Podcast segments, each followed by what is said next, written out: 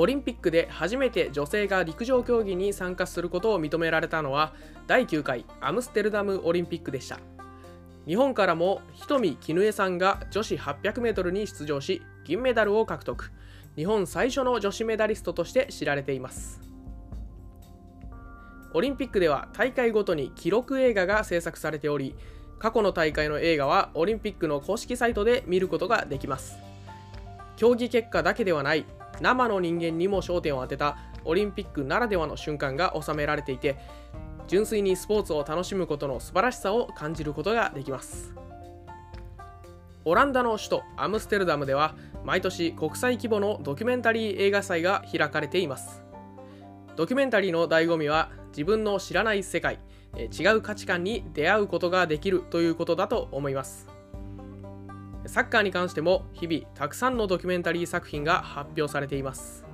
それはあるクラブに密着したものであったり貧乏クラブのサクセスストーリーであったりはたまた偉大な選手を称えるものであったり。数えきれないほどの作品の中から今日は私たちのおすすめの作品を紹介したいと思います。ザ・リトリートタイム始まりました。今回はオール・オア・ナッシングだけじゃないサッカーのおすすめコンテンツというテーマでお届けします。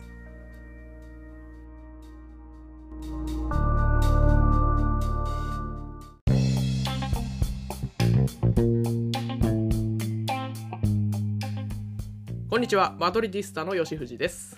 三流ユナサポの開きです。よろしくお願いします。よろしくお願いします。はい。今日はですねえー、 All or Nothing だけじゃない。サッカーのおすすめコンテンツという回です。はい。さん。そうですね。はい。何ですか？えー、サブスク入ってますか？サブスク、あ、まあ結構入ってますね。もうね、地獄のように、まあ病気のように入ってますね、もうサブスク、みんな。まあ、あの、欧州サッカーファンならまずダゾーンとか、あと僕だったらあの、プレミア見るんで、 SPOTV Now だったりだとか、うん、まあ、あとこんあの CL とかあの EL はまだ違い違ってワウワウとかに入らなきゃいけないですしもうそれだけでも最低3つは入ってますもんね、そうですね。うん、うん。なんかもう他にも生活上であらゆるサブスクなんかツール入ってますけど、うん、あまあそうです、ね。えー、音楽とかね、はい、音楽もあるしなんかタスク管理とかなんかそんなアプリケーションいろいろありますけど。あもうそうですね、はい、知らん間にどんどん金が引かれていきます。そうですね。はい。はい、えそんな中ですね、え 今日、まあ、ちょっとオール・ア・ナッシングだけじゃないサッカーのおすすめコンテンツっていうことで、はい、あのー、サッカーのおすすめコンテンツを持ち寄ってあの紹介しましょうよっていう回なんですよ。おなるほど。でどうやらどうやらですね、あの、はい、お互い持ち寄ったものがなんかあの僕が AppleTV プラスのコンテンツで、はい、で平木さんがディズニープラスのコンテンツと。はいなんかあんまり入ってねえじゃねえかっていう他の人は まあ確かにそうですね 特殊なとこから持ってきましたね結構ね。うんそうですね。やっぱあのー、サッカーのドキュメントを見てこようみたいな話になってなんかそれぞれやっぱなんかもう今まで発掘されてないものを探そうみたいな感じで多分あのモチベーションが働いたと思うんですよねたらなんか行き着く先はもうディズニープラスとアップル TV だったっていう結果ですよね、うん、これが、ねはい、ダゾーンとかアマゾンプライムとかネットフリックスじゃなくてね、うん、うん、まあ、結果的にでなんかその辺のもあるんですけど、まあ、うんまあ、そこら辺も見ましたもんね。そこら辺も見たんですけど、うん、結局行き着いたのがそこだったって話ですよね。そうですね、うん、はい。まあちょっと紹介してみましょうか。はい。お願いします。えっ、ー、とねじゃあまず僕からいきますね。はいはいえー、今日僕が紹介したいのは Apple TV プラスでこの今年の1月から公開されてるらしいんですけど、はい、スーパーリーグサッカーをめぐるバトルっていうやつですね。おお 面白そうですねそれは。あのねこれあの Apple TV あのこれ何見ようかなと思ってその、はいはい、結構探してたんですけどね。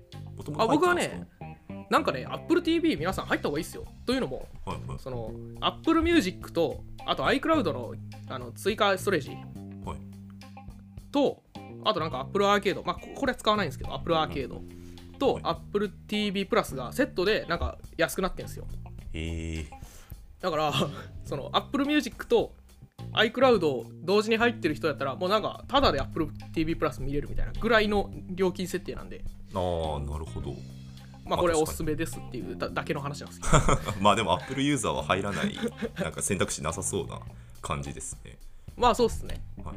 でなんか僕も別にこれ見ようと思って入ったわけじゃないんですけどなんかねあのレアル・マドリーのファンサイトレアル・マドリーファンサイト入ってるファンサイト？ファンサイトに入ってて、はい。はい。であのたまにメール来るんですよ。今日の試合何対何でした？とか。ああなるほど。うん。でまあそれ無料会員なんですけど。はいでき先週のあ金曜日かな？木曜か金曜日にはい。そのレアル・マドリード・アンティル・ジ・エンドっていうドキュメンタリーが公開されたって言ってメール来たんですよ。はいはい。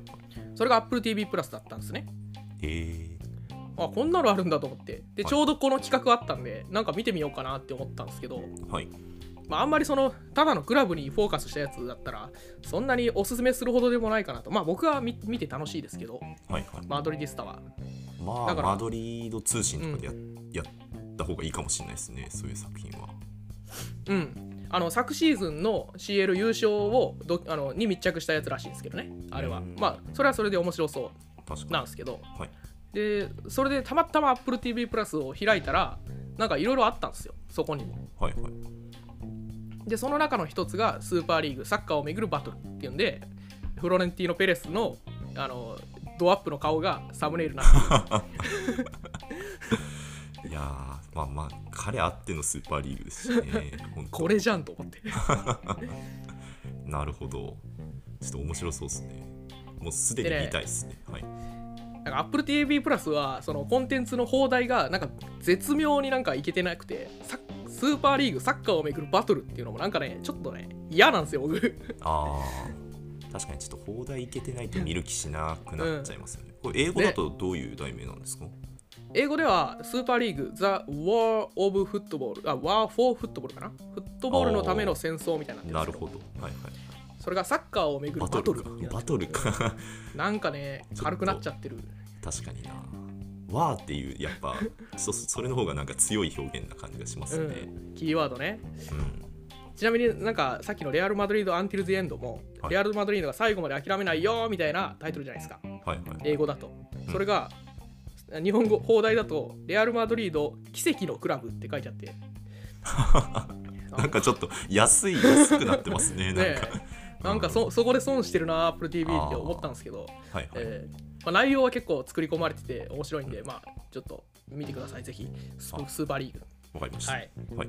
でねまあちょっとこれの内容なんですけどこれめっちゃおもろくて。はいなんかえっ、ー、とそう大河ドラマぐらいの重厚感ありましたよ、は いそんなうん、そんな鎌倉殿の13人ぐらい。えー、あのどえなまあえどんな感じなんですかね？まずなんかスーパーリーグの構想って、はい。えー2021年の4月に発表されてはいはい。確か2日で頓挫したんでしたよね。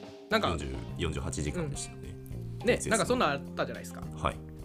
その時に行われた剣謀術をあのに密着したドキュメンタリーなんですよ。おおそれ面白そうですね。うん、で主人公みたいな人が一応ウェファのジェフェリン会長、はいはいはいで、えーとまあ、ウェファ側の視点で描かれるんで、まあ、描かれるというか密着されてるんで、まあ、はい。基本的にはそのスーパーリーグを悪みたいな感じでなってます。なるほど。まあそれ自体はね、まあ、何が本当かとかよくわかんないんで別にどうだっていいんですけど単純にストーリーが面白すぎてあと映像。もうなんかなんか実際の映像とか使われてたりするものなんですか？あそうそう。実際のそのウェファの総会で喋ってる映像とかはい。あとまあインタビューでね。そのままその方が喋ってる映像とかが使われるんですけど、はい。まあ、出てくる人物がねまずウェファのチェフリン会長がから始まりはい。えユベントスのアンドレア・アニエルティ会長当時の。ああなるほど、ね昨年までのはい。100年続いたアニエル・ディケのね御曹司、えーそれからあとまあフロレンティーノ・ペレスですね、はい。レアル・マドリードの会長、いそれからバルセロナのジョアン・ラポルタ会長、おおラポルタなんですね。うん、でえさらにえっ、とラリーガのテバス会長ね。ああ今話題に。そう。とかとか。はい。もうそういう重鎮がめちゃくちゃ出てくるんですよ。まず、おー。もう面白そうですねそれは、うん、でその人たちがなんか各々の主張あるわけですね。はい。例えば、えーとまあ、基本的には、えーウエファの、えーチェフェリン会長の視点で語られるんではいはい。えースーパーリーグ構想が欲得にまみれた構想だからそんなのに屈してはいけないと、うん。フットボールが大衆のスポーツであり続けられるかどうかのここは分水嶺だというなんかウエファ総会での演,、えー演説あをもとに結構インタビューあるんですよ。あはい。でなんか最初にそのミラクルレスターの例を引用してね。うん。あの弱者にもそういうチャンスがあるんだ。だからフットボール素晴らしいんだと。うんそうですね。まさに。で止めるものだけが富むような構想がいかに空虚なものかっていう、まあ、そういう主張をしていくわけですね。おおー、まあ、しかもやっぱでなんかスーパーリーグであの一番反対してたのってなんかイングランドファンだったりもしますもんね。なんかやっぱそういうやっぱミラクルレスターの例とかがあってのことだと思うので。うん。なんかそういう主張はいいっすね。はいそのストーリーがまず面白くて。はいはい。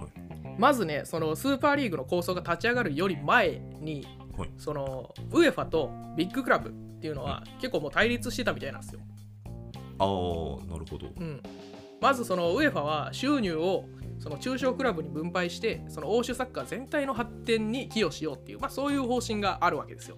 はい。なんですけどその収入って結局ビッグクラブがなんか稼いでるとも言えるじゃないですか。ほぼ。まあやっぱあれですもんね。ベンゼマが見たいとかメッシが見たいみたいな感じで見ますもんね、そのリーグだったりだとか。チャンピオンズリーグですよね。も本当そうですよね。うん。なんであのまあビッグクラブが結局稼ぎ頭が我々なんだから分配を増やせというのはもうずっと言ってきたらしいんですよ。はいビッグクラブはそもそもそのそういう稼ぎ頭でありながらその地位を保つために毎年莫大な出費が必要だと。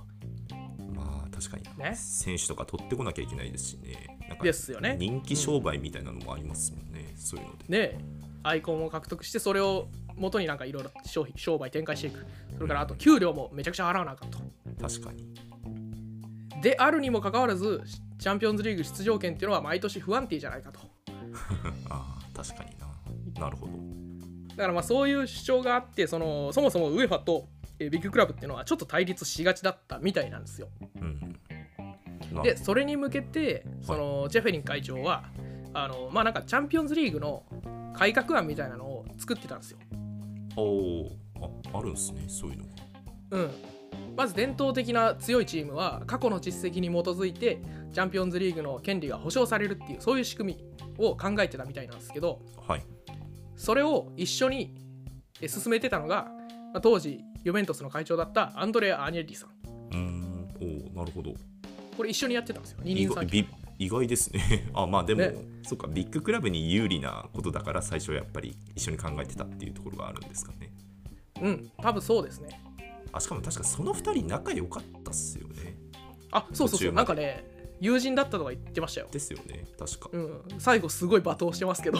まあそうですね。うん。まあなんかすごい仲良くて二人三脚でずっとやってたみたいなんですよ、ああそうだったんだ。なんですけど、はい。まあなんかねそのそういうその競合を優遇する仕組みがなんかその、まあ、テバス会長が言ってたのは、まあ、なんかこんな仕組みじゃダメだよみたいなは あの批判されたりとかはい。もういろいろあってそのまあチチェフェリンさんが方針転換をしたみたいなんですよね。改革の。はいはい。なるほど。でまあアニェッリとしてはそれに不安を不信感を抱いてはい。まあなんだけど改革案はずっと2人で詰めていってたわけです。はい。でそれをいよいよじゃあ発表しようってなった時に同時にスーパーリーグの構想っていうのがあるらしいぞみたいな電話がなんか入るんですよね。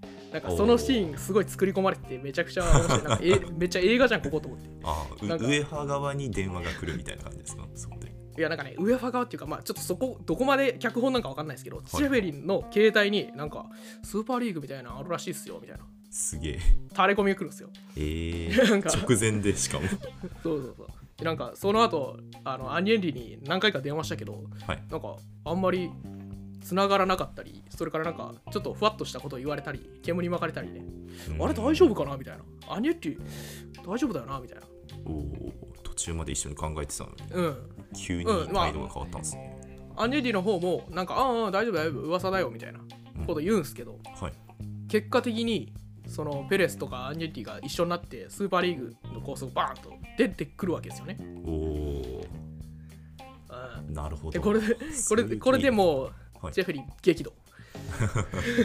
いやまあそうですよね。もうその改革案出す直前だったってことですもんね。うん、すごいなあんなモラルのないやつに会ったことがないって言ってます。まあ、確かになもう直前で裏切るっていうのもちょっとアニエリちょっとないっすねそこはそれは、うん。いやまあそうっすよね。うん。でなんかね、あのーこの構想は最初レアル・マドリーとバルセロナと、えーユベントスが多分核となって動いたんだと思うんですけど、はいまあ、その後こうイングランドのビッグシックスも、まあ、加盟してきてますよね。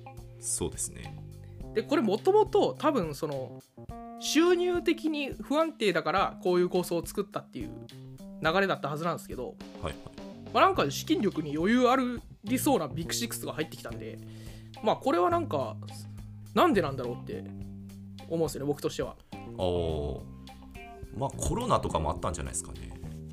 あなるほどな。コロナで確かにその状況は変わったみたいな描写も確かにありました。思い出してみるとはいうん。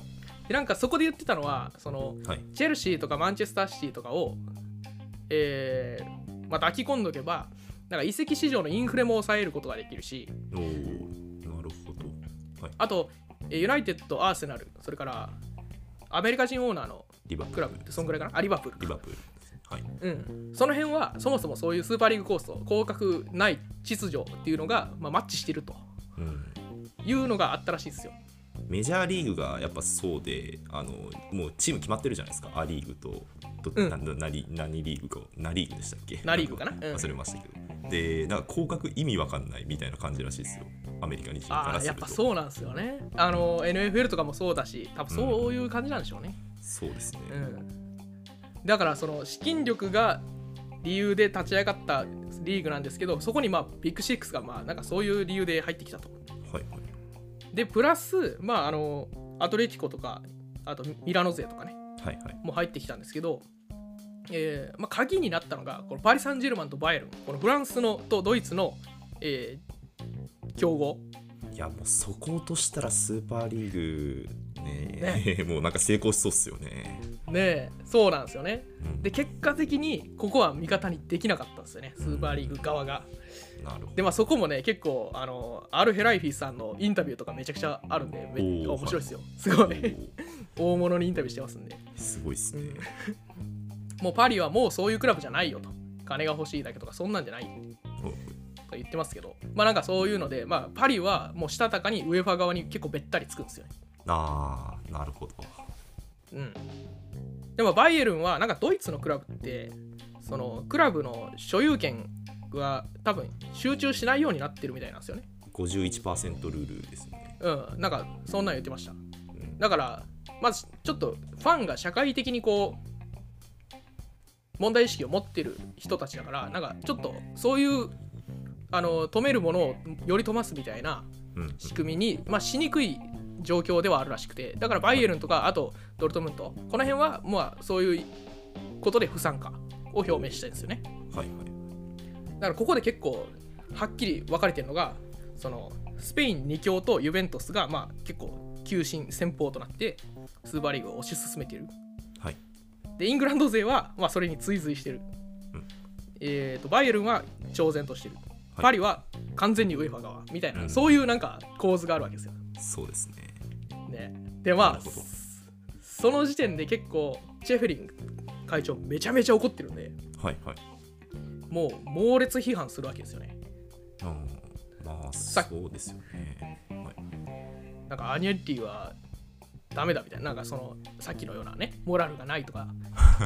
あ なんか最初に言ったようななんかそのもうそんな欲得にまみれた構想を許せないとかもうめちゃくちゃ怒ってなんかすごい感情的な会見をした結果はいはい。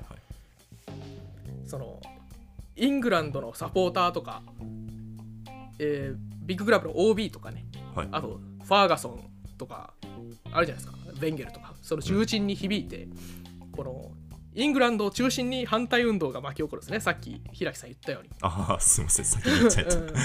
まさに。ね。はい。でやっぱ最初に労働者階級のスポーツだったっていうところで発祥のイングランドにそういうメンタルがあるのはまあ確かにうなずけるんですよ。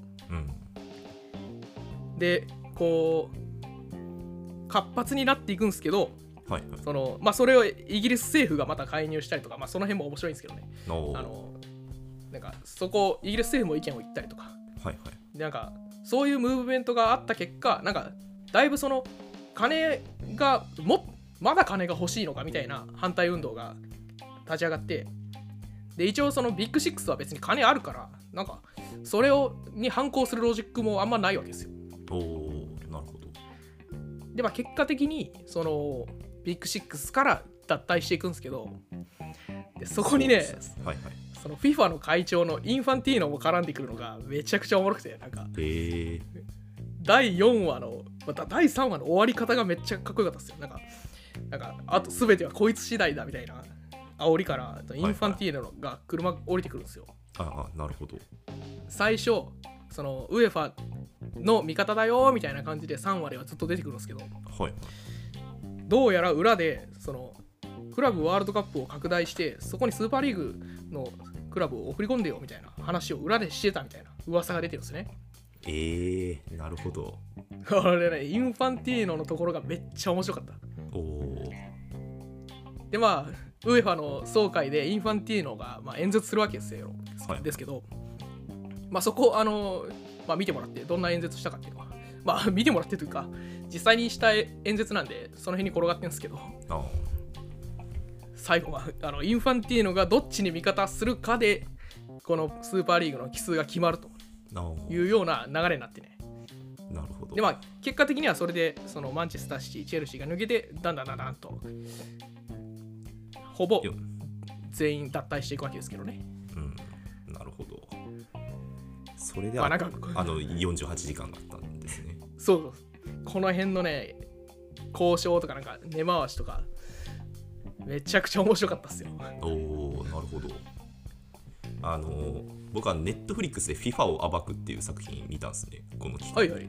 で、うん。これであのもうカタールワールドカップがあの決まってたのでもう FIFA とあと、まあ、ウエハも込めてなんですけど当時なんかサルコジ大統領とあと当時あのウエハのプラティニ会長がもうなんかズブズブだったっていうなんかあの なんだろうああれがなんだろう描写があってでなんかカタールに、あの入れてよみたいなのをなんかこう圧力をかけられたみたいなのをなんか、えー誰だったかなプラティニが言われたのかなうんっていうのをなんか描写があったんですけどなんかそういった部分で、まあ、パリ・サンジェルマンは FIFA 側だったのかなっていうのを思いましたね。なんかねあのーその辺したたかやなってちょっと見てては思いましたけどねやっぱ。やっあーぱりね、うん。そうですね。まあなんでカタール問題カタールワールドカップとかも、まあ、FIFA もさっきあのインファンティーノが絡んでるっていうふうにおっしゃってましたけど、まあなんかそこら辺が絡まっスーパーリーグにも関わってたんだなって 思うとなんか合わせて見てみると面白いかもなっていうふうに思いましたね。ああなるほどね。FIFA を暴くね。こそうですね。っちもちょっと見てみようかな。こっちもすごいそんな感じの話っすよ。ずーっと。お金の話で。いやなんかこれ系結構面白いですよね。なんか僕らもスーパーリーグで1話やりたいなとかって一回言ってたことあるぐらいはいはいはい。ねちょっと興味あるんですけどなかなかできてないんですけどね。なんか FIFA とウェファ絡みでなんかなんか歴史じゃないですけどなんかこう追っていくと面白いかもしれないですよね、あそうですね。うん、うんうん。なんか今みたいな話がもう本当なんかもう昔から本当あったみたいなのとかが分かってくるかもしれないしですしね、うんあそうですね。うん。ちょっと面白そうなんではい。またやりますか、ちょっとこれ僕も見てみますね。あ。スーパーリーグぜひ見てください。めっちゃ面白い、面白そうつか映像がかっこいいですよ。あーまあそのなんかすごい。その3話目の終わりとか。終わりとかも演出とかがってことですね、うん。なるほど。Apple TV か。ちょっとけ契約しよう。またまたサブスクが増えてしまうあなんか MLS も見れるらしいんで Apple TV あお。別料金やったあかな。それはいいっすまあ、ねなんか、まあ、見な見見るかどうかは別として 見れるらしいまあでもちょっとえこの後見てみようかなと思います。はい。ぜひスーパーリーグ。はい、はいスーパーリーグでした。はい。じゃあ僕の紹介いいですかね？はい。お願いします。はい。じゃあちょっと僕は打って変わってちょっとプラスの内容を話そうかなと思います。おう。えっとディズニープラスで、えっと、公開されてるあの「ようこそレクサムへ」っていう、えー作品ですね。はい。ここれもあの2022年の年末だった気がしますね公開が。でもう最近っすねすあもうほんと最近ですね。えっと、まあ一言で言うとサッカーに詳しくないあの有名ハリウッドスターがいるんうん。2人いるんですけど、その2人がイギリスの5部のウェールズのサッカークラブを買収してあの地域を盛り上げたって話ですね。へええレクサムっていうのがそのクラブのことですあかクラブです。まあ都市名でもあるんですけどレクサム AFC っていうクラブを買収したって話ですね。おお実話っすねじゃあ実話ですねドキュメンタリーおおいいっすねてかこれもうそのなんであの実話なんでもう本物の映像が使われてるんですよ。あなんで試合の映像とかそうですね。へえやっぱここら辺アメリカ人うまいなっていうのがなんかプロチームの多分プロモーションも兼ねてだと思うんですけどもうあのオール・オア・ナッシングももうなんか比じゃないレベルでもう密着してるんですよ。なんでなんかもうロッカー裏とかは普通だしあとまあファンとかにもついてったりだとかあとまあ選手個々人のプライベートのなんか問題とかもう全部描ききってていやほんとこれあの18話あるんですけど。すごい。18話すごっ。1話30分ぐらいかな。うんうん。なんで結構なボリューム9時間なんで結構なボリュームなんですけど。ま あすごい。でも面白かったっすねえっと。まあ5日ぐらいで僕は見たんですけど 最後の方もずっと見てましたね。いやーすごいな18話か。あねーでもなんか内容面白そうっすね。こういうそなんかしんあのあれか。そのし下のボトムのクラブから勝ち上がっていくのを目指すみたいな。そうですね。で作品ではでもあのいあの去年公開であの2000あの2122のシーズンを1年描いたっていうようなものなんですね。なのではいはい。1シーズンだけなんですよ、うんなんでちょっとあのーまああの何年にもわたってってわけではないんですけどまあなんかそういう一し、えー、と買収直後のなんかしなんか七点抜刀を描いたようなストーリーになってますね。はいはいいいでっすね一応これなんか他のポッドキャストさんで見てたんで なんか見ててそれを紹介してたんですね。ああそうなんですかそうですねあのサッカーと英語っていうあのポッドキャストさんが見てたんで、それで紹介されてて、あのその回はあの聞かずに僕はちょっとこれを見てその回を聞きたいなと思って これを見たっていうのがあらかじめ見て？はいはいはい。なんで僕が僕だけが知ってたみたいな感じではないんですよね 実は。なるほどね。そうですね。まあ、でそれを踏まえて、まあ、あのまた聞いてみたんですけどちょっと、まあ、やっぱ見た後なんですごいなんかなんだろう語らずにはいられない衝動に駆られて、うん、ちょっと今回話しちゃうんですけど。でちょっとあらすじからじゃあちょっと言っていくとまずあの、さっきあの買収した2人に関して紹介したいんですけどあのライアン・レイノルズっていう人がこの人があの、代表作が「デッドプール」っていうあのあれですね、えーなんだっけ。マーベルマーベルとかの、えー作品でデッドプールであると思うんですけど、うん有名ですよね。それの主人公の人とあと日本だと「名探偵ピカチュウ」っていう作品なんかうん。あったと思うんですけど、それに出てる人で本あ当めっちゃ有名。な出てるあもう出てるす。ごいな。めっちゃ有名めっちゃ有名なんですよ。あのインスタのフォロワー4000万人とか言ってたんで。すごい。なんかでもな見たことあるし聞いたことある名前だなって思ってました。そういうことか。ライアン・レイノルズさんですね。で彼は、まあ、あの冷静か作中では結構冷静な立場でなんかこれにお金こんなかかるのとかなんか渋い顔とかしてる感じ の人なんですよね。うんまあ、なんで結構買収当初はなんか結構サッカーには興味なくてもう本当ビジネスとして捉えてるみたいなもう僕らが一般的に思い浮かべるようななんかアメリカ人のオーナーみたいな グレイザーさんみたいなねそうそうですね。まあ彼はちょっとカナダ人ではあるんですけど、まあそんな感じですね。でもう一人がロブ、ロブ、えーマケルヘニー、マケルヘニーっていう人で、まずはライアンほど有名じゃなくてあのアメリカでなんか有名なドラマがあるらしくてそこに、えー出演されてる俳優さんだそうです。へえでこの人がもともとスポーツ好きでなんかあの、えーフィラデルフィアのアメフトのチームだったかな。っていうのをなんか子供の頃からあの好きだったみたいでうん。なんかまあそこを応援してたぐらい、まあ、スポーツ好き好きではあるんですけど、まあ、サッカーはあんまり知らないみたいな感じです。ね。ああそうなんだ。でこの人ロブの、えー同僚だったのかな？なんかイイギリス人のなんかコメディ作家の人がいたんですけどなんかその人がずっとサッカーを見ててなんかななんでそんな見てんの？みたいな感じでからかってたらいつの間にかそのサッカーにはまっててはまってしまってレクサムを買収したっていうのがなんか理由の一つっていうふうに語られてます。ね。ぶっ飛んでますけどねだいぶ。まあ買収しちゃうんだ、そうですね。買収しちゃうんだなって、まあ、これがハリウッド俳有名俳優なんだなっていうのが ちょっと規模がねすね。はい。すごいな。なんか好きだからちょっと5部ぐらいだったら買収してみるみたいな。そうです。確かに。なんでそんな発想に至るのかよくわかんないですけど。うん。まあでまあそんな感じでライアンに比べて結構熱しやすい性格なんですね。なるほどそんな2人が、まあ、あの買収2020年の11月に買収してから物語が始まるっていう感じですね。おお面白そうだな。でレクサム AFC について、えっと、紹介すると、はい。えーレクサム自体はウェールズの、まあ、一つの町で、まあ、位置的にはリバプールの南にある感じですね。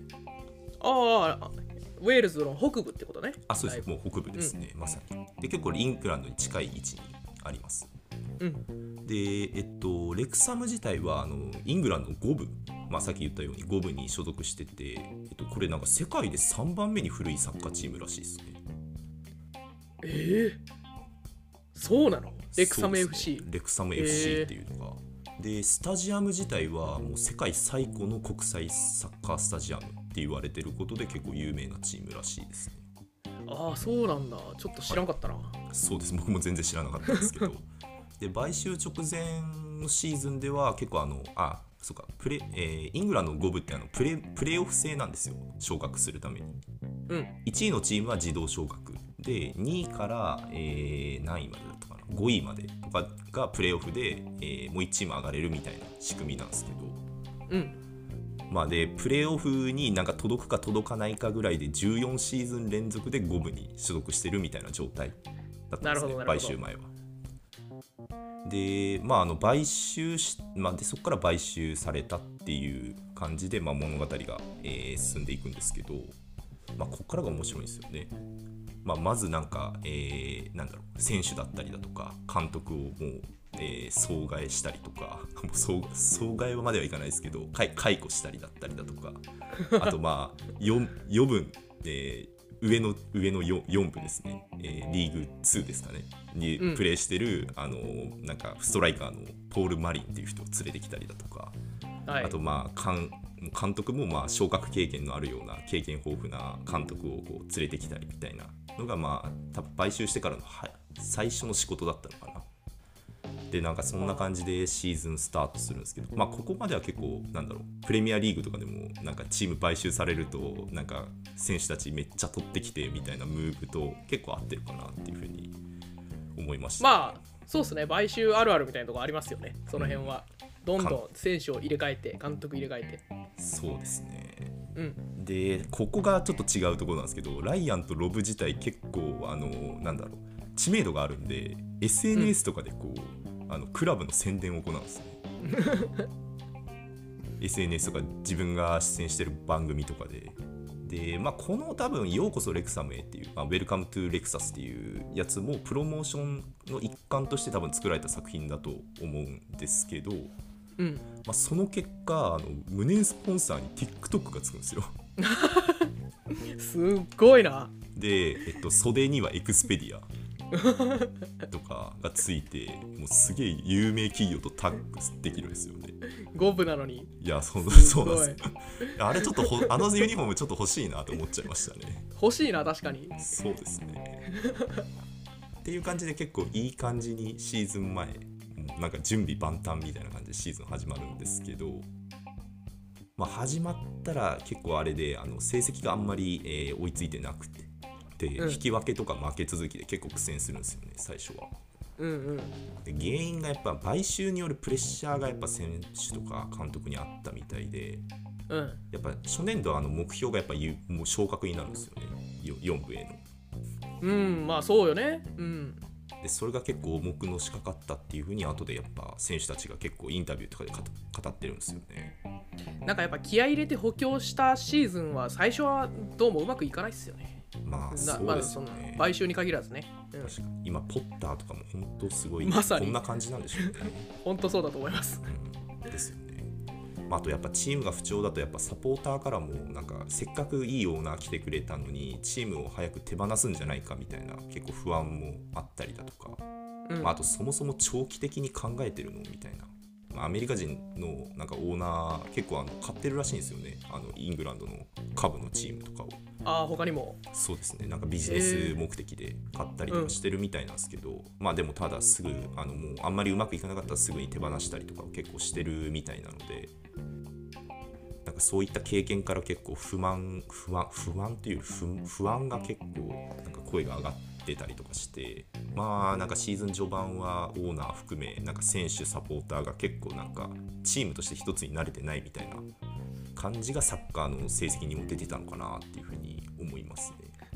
やっぱ世界中にファンがいるクラブじゃないですもんね。レクサムなんか特にまあ地域に愛されるクラブだから、そういうなんか、あの買って飽きたら売るみたいなことしたらもうめちゃくちゃ嫌われるだろうね。いやまあレクサムにはそうですね。うん。でなんかちょっとそんな中印象的だったのがやっぱライアンとロブがあんまりあのあの買収してから多分仕事が忙しかったんでしょうね。なんかサポーターとかと、まあ、チームとかにあの面と向かってミーティングとかをしなかったんですよ。なんかずっとズームとかでミーティングを行ってたんですけど、うん。てかこれあの物語中に分かったんですけどライアンとロブ自体もなんかネット上で知り合った仲らしいんですよね。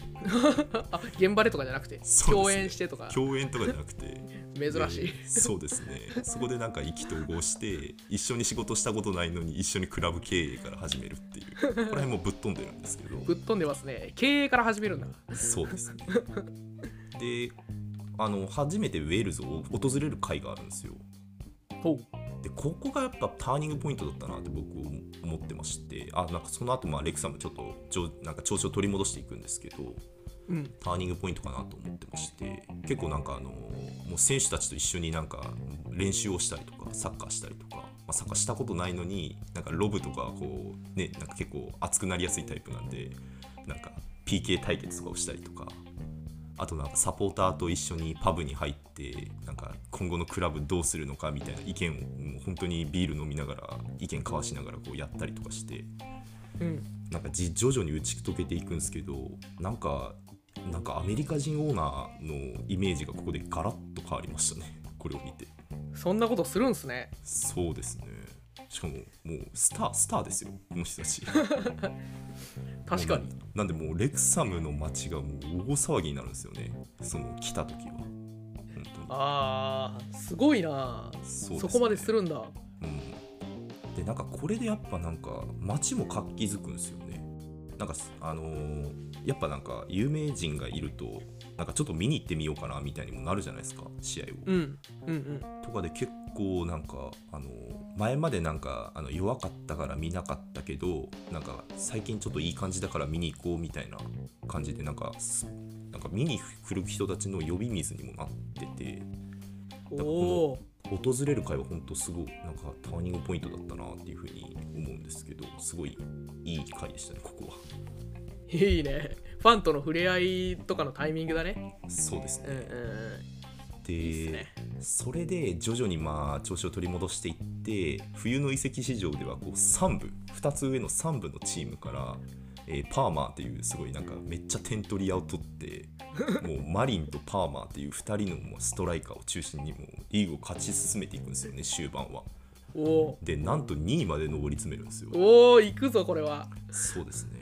で、まあ、惜しくもあの自動昇格まではならなかったんですけど、まあ、プレーオフ参加、はい。とそれとは別にあの FA トロフィーっていう FA カップみたいなやつがあるんですよ。あのあ株株リーグに株用の FA カップ的なやつ。なんか5部から8部までのチームが出るみたいなんですけど、まあ、いわゆるなんかノンプロと呼ばれてるところの、ん。えーチームが戦うやつででも決勝が豪華でウェンブリーでやるんですよね。すごいな。そうなんですよ。決勝豪華で。なレクサムななんでちょっとそれも決勝にあ勝ち上がるんですよねそれも。おおすごい。でもうみんなでお祭り騒ぎでこうウェンブリーに行くみたいな回もあるんですけどなんかちょっとそれもなんかあのなんだろうななんか日本でいうところの国立競技場とかに行くみたいなレベルなのかよくわかんないですけどなんかすごいなんかしみじみするんですよね。なんかしみじみしてるんですよサポーターの人たちが。うんうんうん。やっぱなんか夢の舞台なんだなっていうのがちょっと伝わってきてちょっとジーンときますねここは。いや愛するクラブがねそういうところで決勝を戦うってなると、いやそれは来るもんあるでしょうね。そうですね、という感じで、まあ、あのこの後もあの物語は進むんですけど、まあ、ちょっはい。とぜひ見てほしいので、まあ、ここら辺で終わろうかな。どうなったかはもう語らず見てくださいって感じそうね。はいはいに。これは見なきゃな。プレーオフまで、えー上り詰めてで次あれですね、えっと、FA, あ FA トロフィーの決勝戦まで勝ち上がりましたっていう状態で確か15話ぐらいだったかな。で残りの3話本当にもう激動なのでちょっとぜひ見てほしいなっていうのがありますね。どうなるのか。いや、ね。これ面白そうだな。そうなんですよね。なんかいいね。なんか感想としてはなんかライアンとロブもサッカー詳しくなかったんですけどなんかだんだん詳しくなっていくんですよね、うん。なんかもう本当あのライアンとか最初なんかサッカーあのロブよりもまああの熱量低かったんですけどなんかあの途中の回で一人であのロブに黙ってあのウェールズに行く回とかあるんですよ。もうすごいなできなんかもうだんだんインタビュー中の服装があのユニフォーム姿に変わっていくんですよね。いいねライアいやそうなんですよね。ンどんどんのめり込んでいくわけねそうですねなんかそれと同時になんか僕ら見てる人もなんかレクサムのファンになっていくんですよね。うんいいななんか良かったんですよね。しかもなんか最終回だけしかもなんかエンディングがスタンドバイミーでなんか なこれなんかなんでだろうなとか思ったんですけどなんかやっぱレクサムのサッカーをこう純粋に楽しんでる僕がいてなんかこう少年のような気持ちに戻れたなと思って 本当本当この選曲いいなとかなんか昨日の夜思ってたんですけど。すごいいい体験してるじゃん。そうですね。っていう感じで結構熱くなれるんで本当にちょっとディズニープラスあの1ヶ月990円だったかな。うん。なんでちょっと1ヶ月あれば全然見切れる、まあ、18は多いんですけど見切れると思うのでちょっとぜひって感じですねこれは。いいですね。これちょっと見たい。いいね。そうですねもう本当行きたくなりますよ現地に。もあそうね。うもうなんか飛行機調べてました僕はもう。行く気や。いやでも確かにイングランドって下部のリーグでもこう熱あるサポーター多いからなんかそういう試合こそ現地で見てみたいなって思うんですよね僕。そうですよね、うん。スタジアムももちろん。やっぱ近いですしねやっぱ。ね。プレミアリーグも行きたいけどそれプラスなんかちょっとなんかその国の文化のもうなんか根っこにあるもんはやっぱ下部リーグで味わえると思うんでいやなんか行ってみたいなって思うんですけど。うん。ああと一つあのあのおすすめポイントがあってこれあのお。シーズン2の公開が決まってるんですね。うわ。